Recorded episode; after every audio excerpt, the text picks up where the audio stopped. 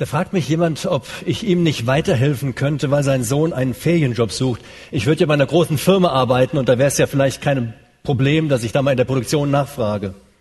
Vielleicht könnte ich da irgendwas einfädeln. Oder jemand anderes, der meint, er müsste mir unbedingt etwas verkaufen, weil er meinen Chef persönlich kennt. Und das nächste, das ist der Bruder einer Kollegin, der braucht ganz dringend noch einen Praktikumsplatz und das natürlich schon übernächste Woche. Und ob ich da nicht vielleicht irgendwas machen könnte. Und dann gibt's da auch noch die Freundin von einem Kegelclub-Kollegen. Also äh, aus der ersten Ehe hat die einen Sohn und der muss überaus begabt sein und äh, wegen der Freundschaft, da ist es ja wohl dann selbstverständlich, dass er bei uns eine Ausbildung machen kann. Ihr kennt das vielleicht so, Beziehungen. Das ist manchmal gar nicht so verkehrt. Also ich habe das schon sehr positiv erlebt. Also ein Arzttermin, an den ist überhaupt nicht zu denken aber ich kenne einen Freund von dem Arzt und dann ist das doch alles gar kein Problem und schon hat man einen Termin, alles klappt hervorragend. Oder total vergessen, die Winterreifen aufs Auto zu machen. nächsten Tag geht's in den Urlaub, man will losfahren, aber äh, irgendwie ist in der Werkstatt nichts mehr zu machen. Was? Diesen Monat noch? aber wenn man den Werkstattmeister kennt, kein Problem. Am Ende der Mittagspause alles erledigt. Super. Also Beziehungen wenn man die hat, das ist klasse. Also ich habe einen Freund, der kann ganz billig Möbel besorgen und äh, ich kenne jemand, da kommt man dann ein bisschen billiger an Computer ran. Also äh, Thomas, vielleicht kennst du auch irgendeinen. Was, was hättest du denn so anzubieten? Ich hätte ihn vielleicht vorher fragen sollen. Über die Schwester einen Zahnarzttermin. Das ist eine super Sache. Also ich habe da auch ab und zu mal so Probleme. Ich komme nachher mal auf dich zu. Also Beziehungen, das ist einfach toll, wenn man Beziehungen hat und äh, damit Sachen einfach leichter werden. Ich habe das natürlich auch schon andersrum erlebt. Also Beziehungen können auch ganz schön übel sein. Als ich meine ersten Tests hatte, so, so für die Einstellung für eine Ausbildung, ich war eigentlich in den Tests richtig gut, alles super gelaufen und ich hatte einen äh, Realschulabschluss zur damaligen Zeit.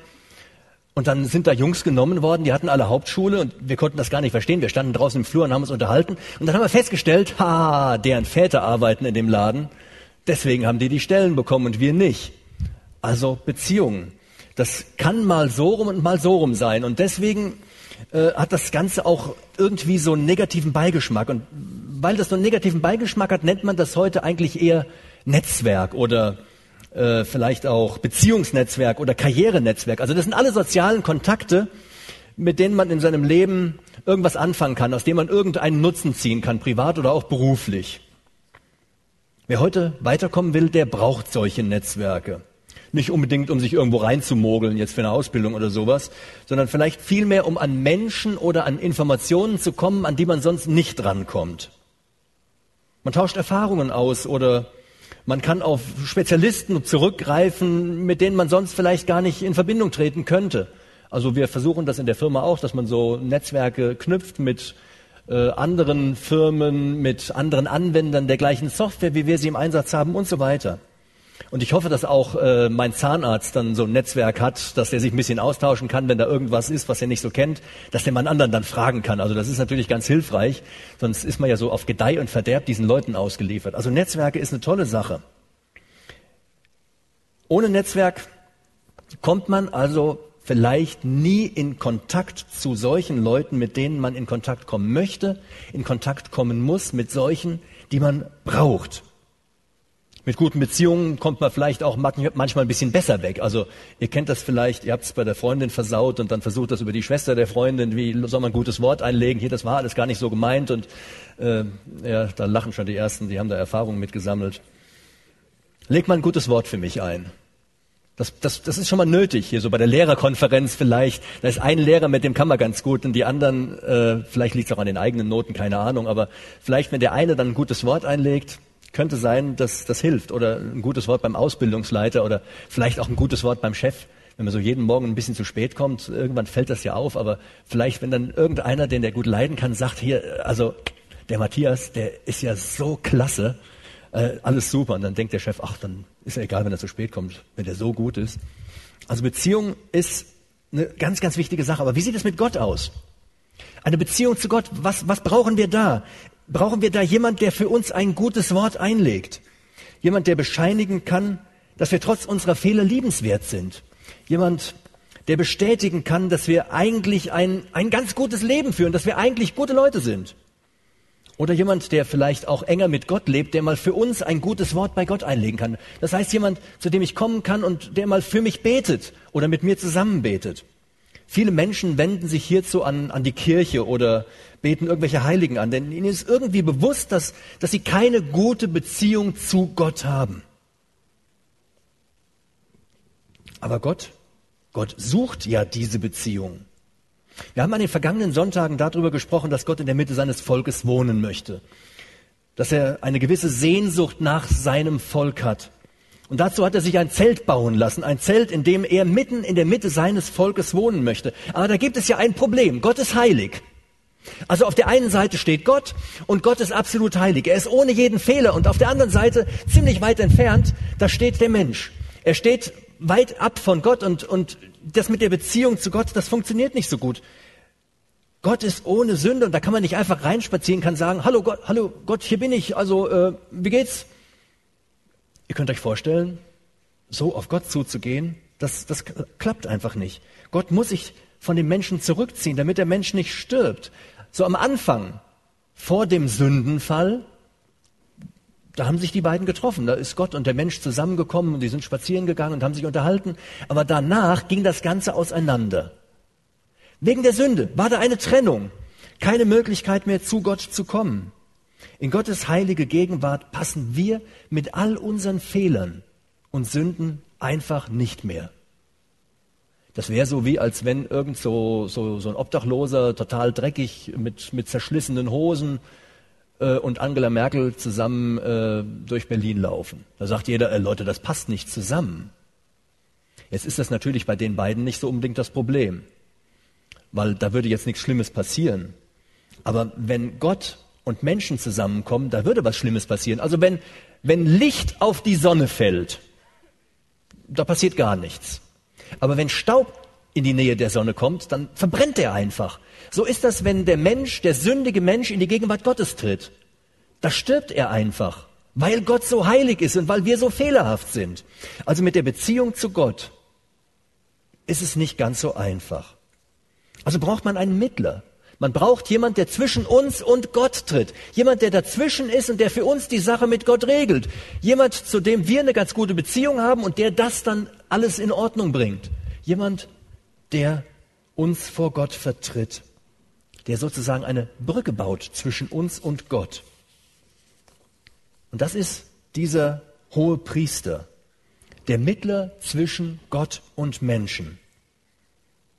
Gott hat aus diesem Grund das alttestamentliche Priestertum eingesetzt, damit zwischen den Menschen und Gott jemand tritt, der die Sache in Ordnung bringen kann.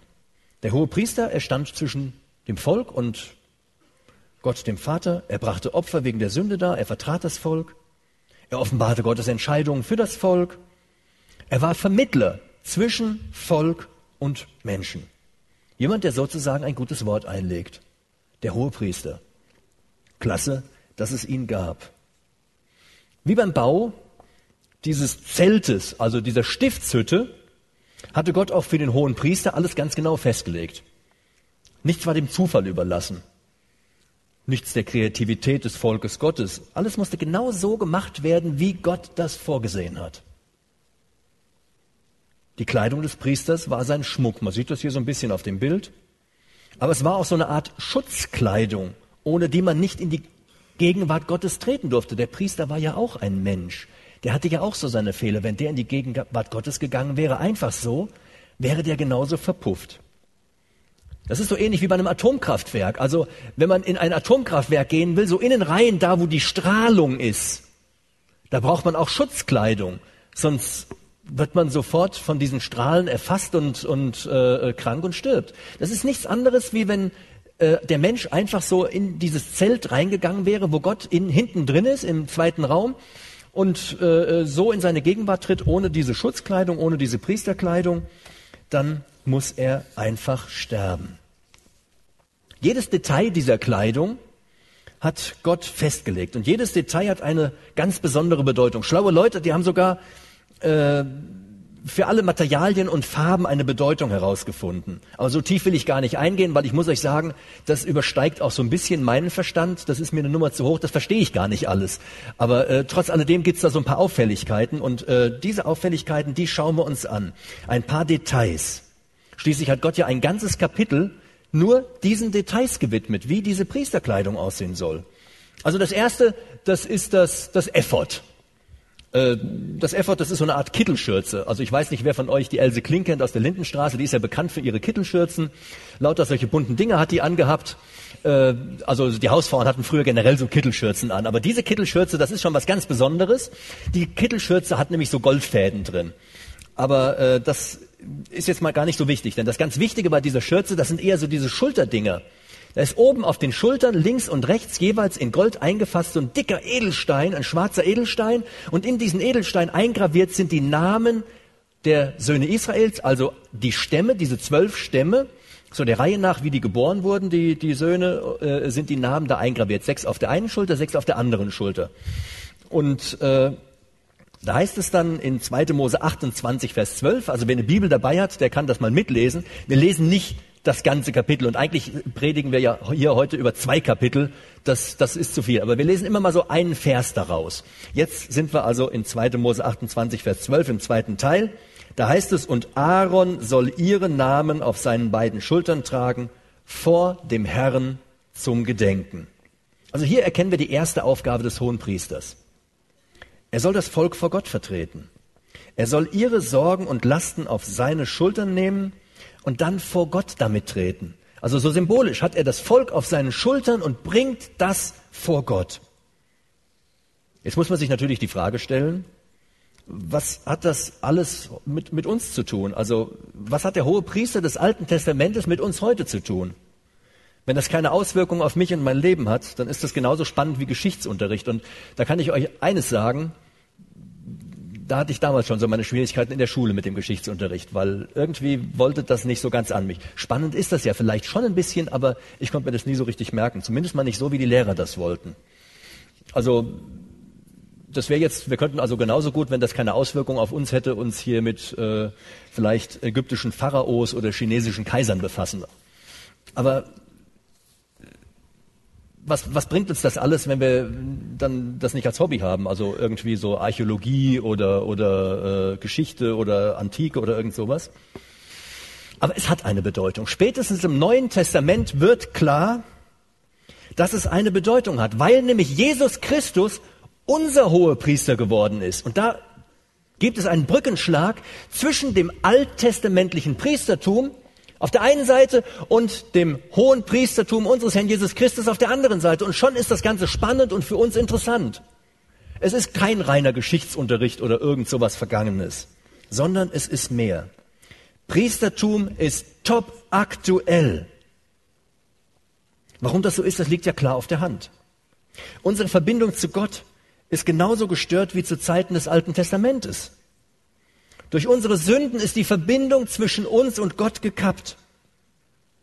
Und wir haben selber keine Chance, diese Verbindung neu aufzubauen. Alles gut? Okay. Wir brauchen also einen Mittler. Einen, der zwischen uns, die wir hier auf dieser einen Seite stehen, und Gott, der auf der anderen Seite steht. Einen Mittler. Und da hilft uns kein irdischer Priester, Pfarrer, Pastor, Prediger, keine Ahnung, ob es noch mehr so Wörter mit P gibt, die irgendwas mit diesen Geistlichen zu tun haben. Also wer auch immer, irgendwelche Leute, also diese irdischen, die helfen uns da kein bisschen weiter.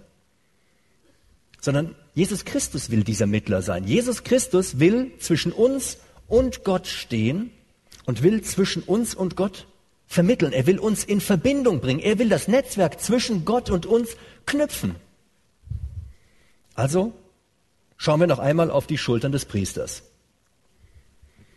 Der hohe Priester hatte Edelsteine auf seinen Schultern, in die die Namen aller Stämme eingraviert waren, damit er sein Volk auf den Schultern tragen konnte. Jesus Christus hat uns auch auf seine Schultern genommen. Er hat vor allen Dingen unsere Sünden auf seine Schultern genommen. Er hat das Kreuz auf seine Schultern genommen und hat das an die Schädelstätte, den Hügel Golgatha getragen, um dort für unsere Sünden am Kreuz zu sterben. Alle unsere Schuld und Sünde hat er getragen, damit wir dann anschließend seine Gerechtigkeit tragen können. Und auch täglich nimmt er unsere Lasten auf seine Schultern, damit wir nicht darunter zerbrechen. Er bringt alles vor Gott und von Gott bekommen wir Kraft für alles. Das Volk unseres Herrn Jesus Christus, das sind alle, die an eben diese Kreuzigung und das Erlösungswerk auf Golgatha glauben. Wir sind die, die er auf seinen Schultern trägt. Und wenn wir das glauben, dann sind unsere Namen bei Gott angeschrieben. Also diese Symbolik, die ist total interessant, finde ich. Jesus Christus trägt uns auf seinen Schultern. Vielleicht war einer von euch im Kindergottesdienst früher, habt ihr dann von dem Schaf gehört, was gefunden wird und was auf den Schultern heimwärts getragen wird. Vielleicht kennt der eine oder andere die Geschichte. Jesus Christus trägt uns auf seinen Schultern. Schauen wir uns das nächste an. Schauen wir uns den Brustbeutel an. Also das nächste Kleidungsstück, was uns da vorgestellt hat, das ist diese Tasche, die der Priester vor der Brust hat. Das ist also wie, wie so eine Art Brustbeutel. Also ich hatte so ein Ding, als ich im sechsten Schuljahr war. Äh, äh, da sind wir nach England gefahren und da hatte ich dann mein Geld drin und das habe ich dann auf der Brust getragen, natürlich unter dem Pulli, damit das keiner sehen kann. Und das Portemonnaie, das hatte ich hinten in der Hosentasche. Und wie gut das war, das habe ich dann einmal gemerkt, als ich in der Londoner Innenstadt war. Da kam so ein Typ auf mich zu, drückt mir einen Affen in die Hand und fotografiert mich, will anschließend 20 Pfund haben. Das war ein Vermögen, weil er von mir ein Foto mit dem Affen gemacht hat. Und dann wollte er so einen Bobby rufen, weil ich nicht bezahlen wollte. Und dann habe ich das Portemonnaie gezogen und habe gezeigt, hier war nur ein Pfund drin. Dann hat er geschimpft und ist schimpfend und fluchend davongezogen. Mein Geld war sicher auf meiner Brust. Also Brustbeutel. Der hohe Priester, der hat auch äh, da was Wertvolles. Allerdings ist das Wertvolle jetzt nicht in diesem Beutel innen drin. Da sind auch so zwei Sachen innen drin, aber ich wollte eigentlich mehr so auf das schauen, was außen drauf ist. Der hat da auf dieser Tasche für jeden Stamm des Volkes einen Edelstein. Zwölf Edelsteine. Also hier sind Edelsteine drauf, drei nebeneinander, vier Reihen untereinander, drei mal vier gibt zwölf. Und äh, das sind alles unterschiedliche Edelsteine und da sind dann die Namen der Söhne des Volkes eingraviert. Und da heißt es im Vers 29, so soll Aaron an der Brusttasche für den Rechtsspruch die Namen der Söhne Israel auf seinem Herzen tragen. Also ich habe die Namen da oben jetzt nicht eingraviert, das war mir zu viel Arbeit. Er soll sie auf dem Herzen tragen, wenn er ins Heiligtum hineingeht, um sie beständig vor dem Herrn in Erinnerung zu bringen. Der Sinn des Priestertums war ja jetzt nicht, dass der hohe Priester so als einziger jetzt derjenige war, der zu Gott kommen konnte, sondern es ging ja darum, dass er zwischen dem Volk und Gott vermitteln sollte. Und deswegen standen da auf diesen Edelsteinen diese Namen drauf. Ich weiß nicht, was das hier gekostet haben muss. So riesen Edelsteine, das ist schon was absolut Besonderes, ziemlich teuer. Das zeigt, wie wichtig Gott das Volk ist, wie wichtig jeder einzelne Gott ist. Er vergleicht sein Volk mit Edelsteinen. Das ist der absolute Hammer. Jeder ist total wertvoll. Vielleicht kommen wir uns selber überhaupt nicht wertvoll vor. Also es gibt so Tage, da stehe ich morgens auf, dann denke ich, äh, alles scheiße. Da komme ich mir nicht wertvoll vor. Also da habe ich nicht das Gefühl, ich wäre irgendwas Besonderes. Aber Gott vergleicht mich mit Edelsteinen. Das ist etwas ganz Besonderes. Und alle Edelsteine sind anders. Lauter unterschiedliche Edelsteine. Jeder leuchtet in diesen bunten Farben, wenn, die, wenn dieser, dieser Leuchter da im Heiligtum in, Gott, in Gottes Zelt, da steht ja so ein, so ein mehrarmiger Leuchter, siebenarmiger Leuchter, da brennt immer Öl drin, haben wir das letzte Mal von gehört. Und, und wenn man da so reinkommt, dann funkelt das alles total. Gott mag das. Jesus trägt uns so auf dem Herzen, wie der Priester diese Edelsteine weil wir ihm wichtig sind, weil wir für Jesus Christus total wertvoll sind, wertvoll wie die teuersten Edelsteine. Er liebt uns. Wir sind so wertvoll, dass er für uns selber an das Kreuz gegangen ist. Und dabei ist Jesus nicht mehr auf der Erde in irgendeinem Tempel. Also dieses Zelt gibt's nicht mehr, der Tempel in Jerusalem, da geht's auch nicht drum, sondern Jesus Christus, er ist im Himmel bei Gott im Himmel und dort dient er uns täglich. Er dient uns. Er ist unser Diener geworden. Das ist unvorstellbar. Gottes Sohn dient uns im Himmel. Johannes schreibt, meine Kinder, ich schreibe euch, damit ihr nicht sündigt. Und wenn ihr trotzdem gesündigt habt, wir haben einen Beistand bei dem Vater, Jesus Christus, den Gerechten. Da tritt Jesus bei Gott für uns ein. Im Römerbrief, da heißt es, wer ist es, der euch noch verdammen kann? Jesus Christus ist es, der gestorben ist. Ja, noch mehr, der auch auferweckt wurde, der auch zur Rechten Gottes ist, der sich auch für euch verwendet. Wenn in unserem Leben Stürme wüten, es manchmal drunter und drüber geht und wir uns vielleicht wie ein Haufen nichts vorkommen, ist Jesus Christus im Himmel bei Gott und er betet für uns, so ähnlich wie, wie er für die Jünger gebetet hat, als sie auf dem See Genezareth im Sturm waren und er oben auf dem Berg war und für sie betete. Er steht uns bei. Er hilft uns, er tröstet uns, er leitet uns. Er macht uns immer wieder deutlich, dass er uns die Schuld bezahlt hat und dass wir in seinen Augen absolut wertvoll sind. Wertvoll wie kostbare Edelsteine. Wir kommen zum nächsten Kleidungsstück. Also dieser violette Priestermantel, der sollte unten an seinem Saum solche Granatäpfel aus Stoff und goldene Glöckchen haben. Das klimpert dann so ein bisschen beim, beim Rumlaufen. Und äh, das, das war halt wichtig, dass das klimperte. Der musste gehört werden, wenn er äh, unterwegs war. Und das finden wir in Vers 38.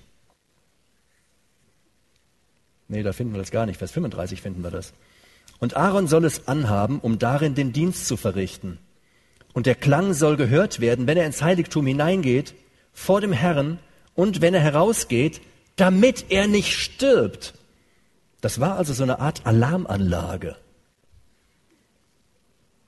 Warum ist das wichtig?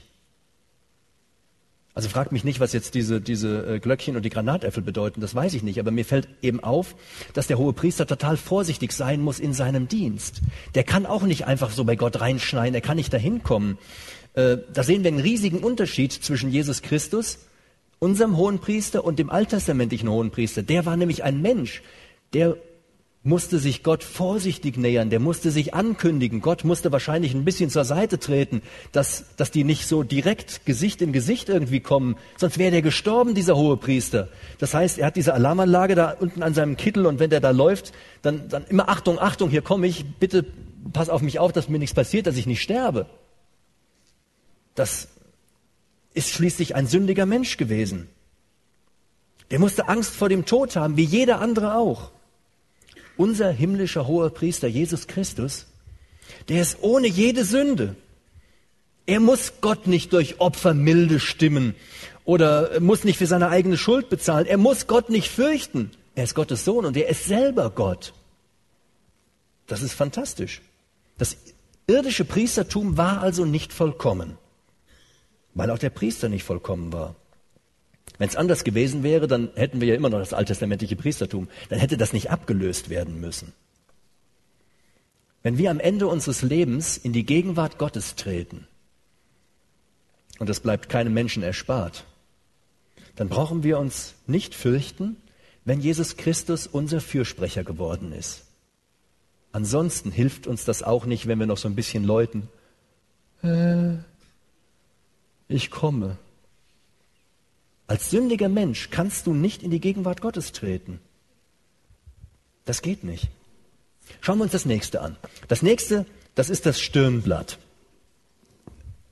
Also das hat keine Hörner, das Stirnblatt, sondern der kriegt gleich noch was auf den Kopf und da hängt das mit diesem, mit diesem violetten Band dran. Aber äh, also nicht, dass ihr denkt, der hätte Hörner. Auf dieser Platte, so eine goldene Platte ist eingraviert Heiligkeit dem Herrn. Jetzt sind wir im Vers 38. So sei es auf der Stirn Aarons, damit Aaron die Schuld der heiligen Dinge trage, die die Söhne Israel heiligen werden. Bei all ihren Gaben, ihre heiligen Dinge. Und es soll beständig an seiner Stirn sein zum Gefallen für sie vor dem Herrn. Also Aaron, der ist ziemlich schwer zu verstehen, der Vers. Ich muss ihn auch ein paar Mal lesen und ich habe auch mal in anderen Übersetzung nachgeguckt, da war es dann ein bisschen leichter. Aaron soll alle Schuld des Volkes auf sich nehmen, wenn er vor Gott tritt. Und dann soll er mit dieser Platte, wo drauf steht Heiligkeit im Herrn, an Vergebung erinnern, damit Gott nicht auf die Sünden des Volkes sieht. Denn selbst wenn sie ihre Opfer zu den Priestern brachten, waren sie Sünder und sündigten dabei noch. Wenn sie beteten, sündigten sie. Ist euch das schon mal aufgefallen, wenn ihr selber betet? Also wenn man so eine Strichliste machen würde, eigennützige, selbstsüchtige Gebete, die nur für mich sind, linke Seite, und andere Gebete, alle anderen Gebete, rechte Seite, wo werden dann so die meisten Striche bei unseren Gebeten sein? Also ich sage euch jetzt nicht, wo bei mir die meisten Striche sind, aber ihr ahnt schon, dass das nicht gut ausgehen wird. Also selbst wenn wir Gott dienen wollen, sündigen wir oft dabei. Und wenn wir noch so heilig sein wollen, wenn wir versuchen wollen, Gutes zu tun, sündigen wir immer wieder bei all diesen Sachen. Egal was wir tun, es ist von Sünde durchzogen, selbst wenn wir unser Bestes geben. Aber unser Herr Jesus Christus, er hat unsere Schuld auf sich genommen. Alles. Er hat der Heiligkeit Gottes vollkommen entsprochen.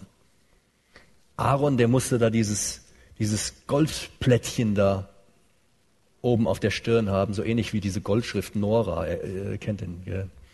Also er hat das Goldplättchen hier oben auf der Stirn. Er muss immer wieder daran erinnern.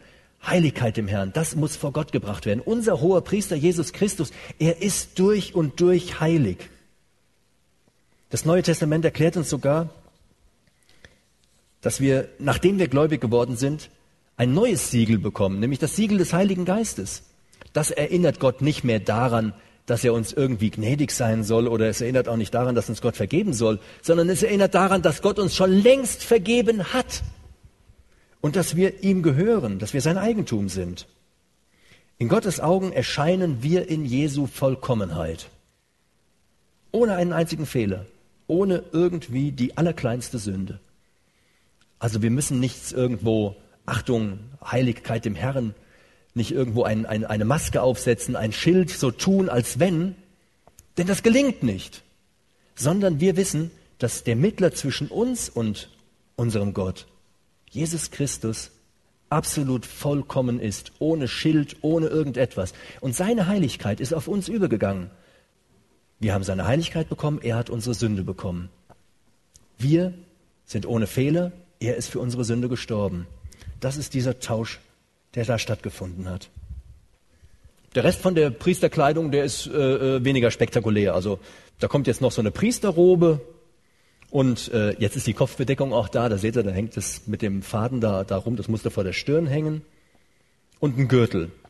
Jetzt gab es ja diesen einen hohen Priester und der hatte noch so Priester drumherum, die dann geholfen haben, so bei den ganzen Opfergeschichten. Nur der hohe Priester dürfte zu Gott treten, die anderen, die mussten ganz ferne sein, die haben nur außenrum gedient und die haben nur diese einfache Kleidung an. Das war die Priesterkleidung. Äh, Moment, äh, nein, da fehlt noch was. Die Boxershorts. Wusstet ihr schon, dass Gott die Boxershorts erfunden hat? Glaubt er nicht, oder? Das steht in der Bibel. 2. Mose 28, Vers 42. Könnt ihr selber nachlesen. Da steht, dass Gott die Boxershorts erfindet. Also so eine Unterhose, die bis zu den Oberschenkeln geht, das sollte der Priester unten drunter tragen. Und das war wichtig. Ich lese den 43. Vers mal eins weiter.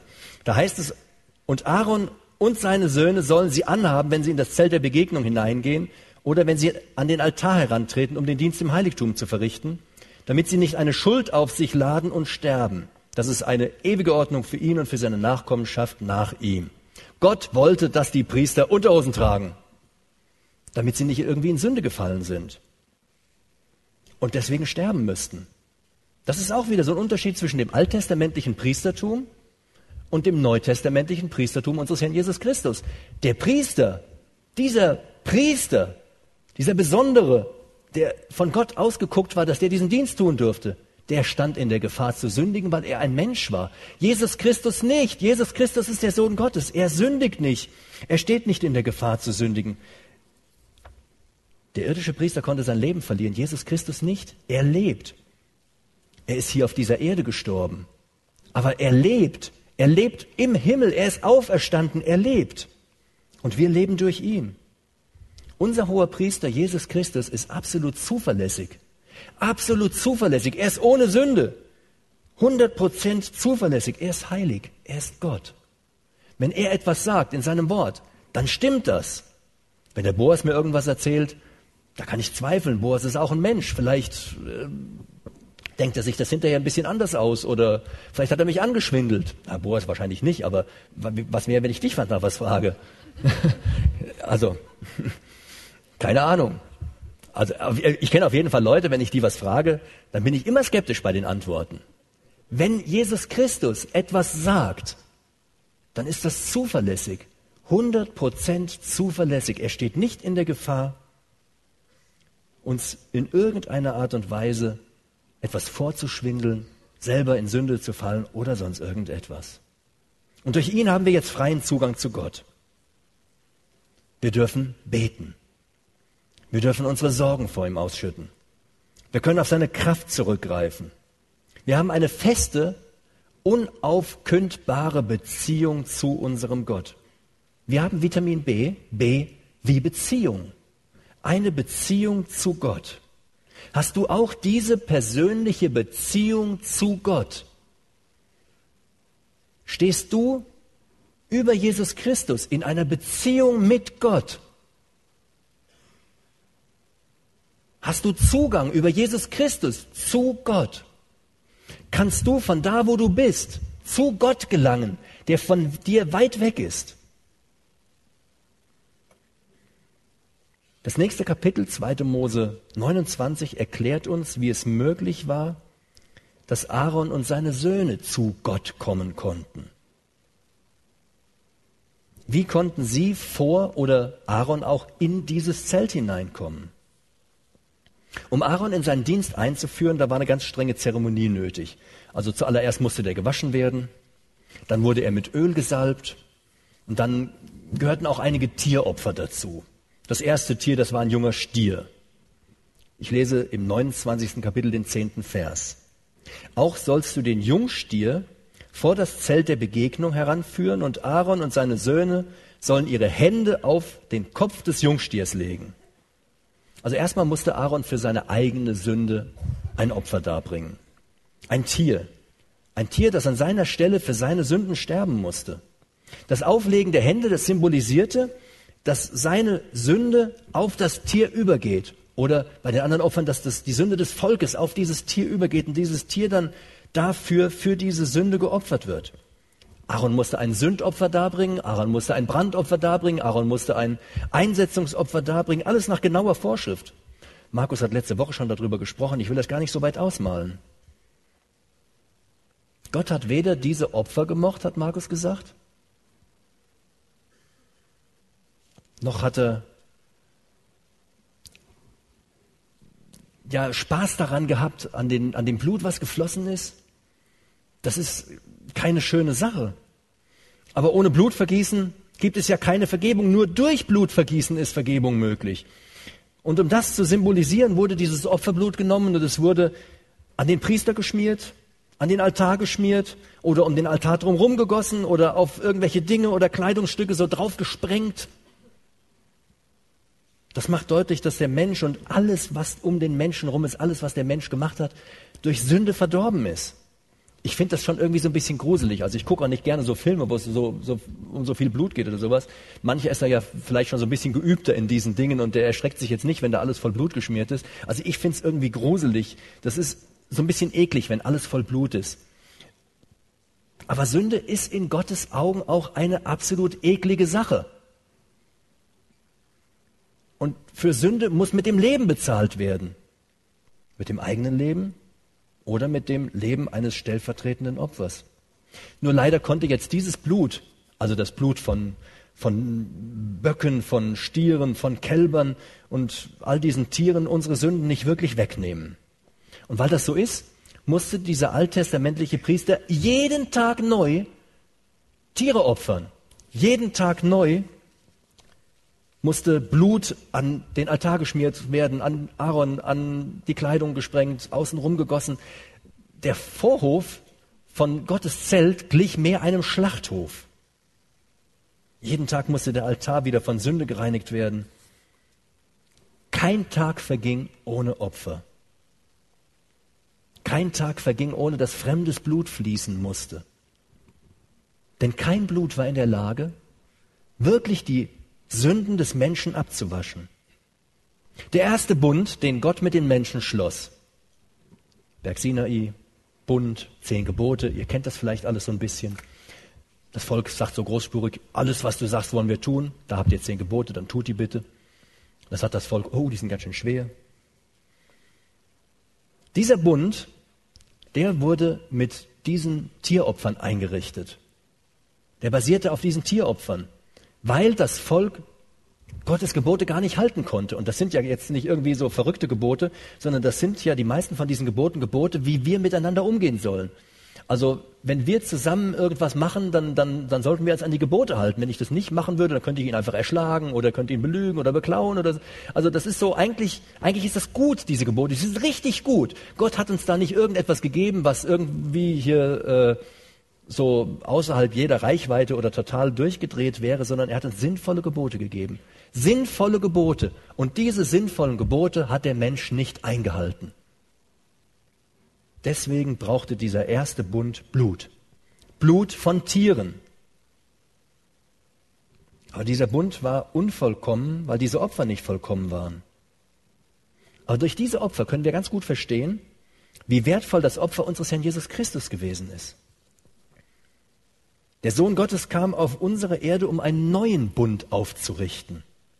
Dieser neue Bund basiert auf seinem eigenen Opfertod am Kreuz. Dort hat er ein für allemal ein vollkommenes Opfer gebracht, für alle, die an ihn glauben. Dort hat er sein eigenes vollkommenes Blut für Sünder vergossen. Als Jesus mit seinen Jüngern das letzte Abendmahl gefeiert hat, da hat er ihnen erklärt, dass dieser neue Bund mit seinem Blut besiegelt wird. Wer am Abendmahl teilnimmt, der kennt das so, dass was man da trinkt, das symbolisiert das Blut. Und Jesu Priestertum, das ist anders. Das ist total anders. Das braucht keine täglichen Opfer, sondern es braucht nur das eine einzige Opfer am Kreuz von Golgatha. Dieses eine einzige Opfer, was vor rund 2000 Jahren für uns Menschen gebracht wurde.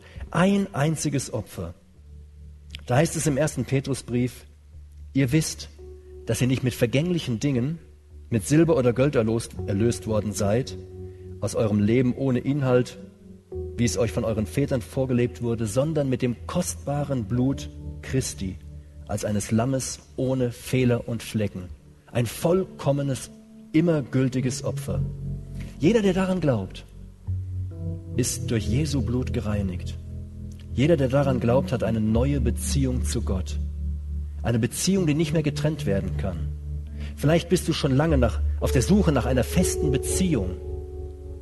Du hast dir das anders vorgestellt. Du suchst vielleicht eine feste Beziehung zu irgendwem anderen hier. Aber du kannst eine feste Beziehung mit Gott haben. Das ist das Angebot von Jesus Christus. Über ihn kannst du eine feste Beziehung mit Gott bekommen, weil er für dich gestorben ist. Für uns muss niemand mehr ein gutes Wort bei Gott einlegen. Das tut Gottes Sohn selber. Er vertritt uns. Er ist der Mittler zwischen uns und Gott. Und mit seiner Liebe trägt er uns an seinem Herzen. Er hat unsere Namen in das Buch des Lebens eingeschrieben, wo sie nie wieder ausgelöscht werden können. Glaubst du das? Wenn du das glaubst, kannst du dich darauf verlassen. Und diesem Opfer muss nichts mehr hinzugefügt werden, weil es ein vollkommenes Opfer ist.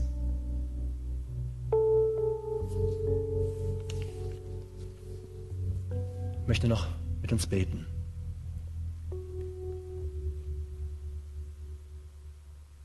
Herr Jesus Christus, wir möchten dir Danke sagen.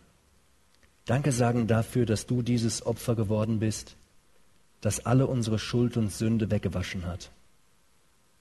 Wir sagen dir Danke, dass es ein vollkommenes Opfer ist, das nicht mehr wiederholt werden muss oder für das wir nichts mehr hinzutun müssen. Wir sagen dir Danke, dass wir nur daran glauben müssen, dass du für uns gestorben bist und dass du uns unsere Schuld und Sünde vergibst. Und wir wollen dich bitten, Herr, für jeden, der diese feste Beziehung zu dir noch nicht hat, dass er sich von dir rufen lässt und dass er daran glaubt, dass du auch für ihn gestorben bist. Wir möchten alle dir anbefehlen, die diese Beziehung noch nicht haben, dass sie sie heute mit dir knüpfen können. Amen.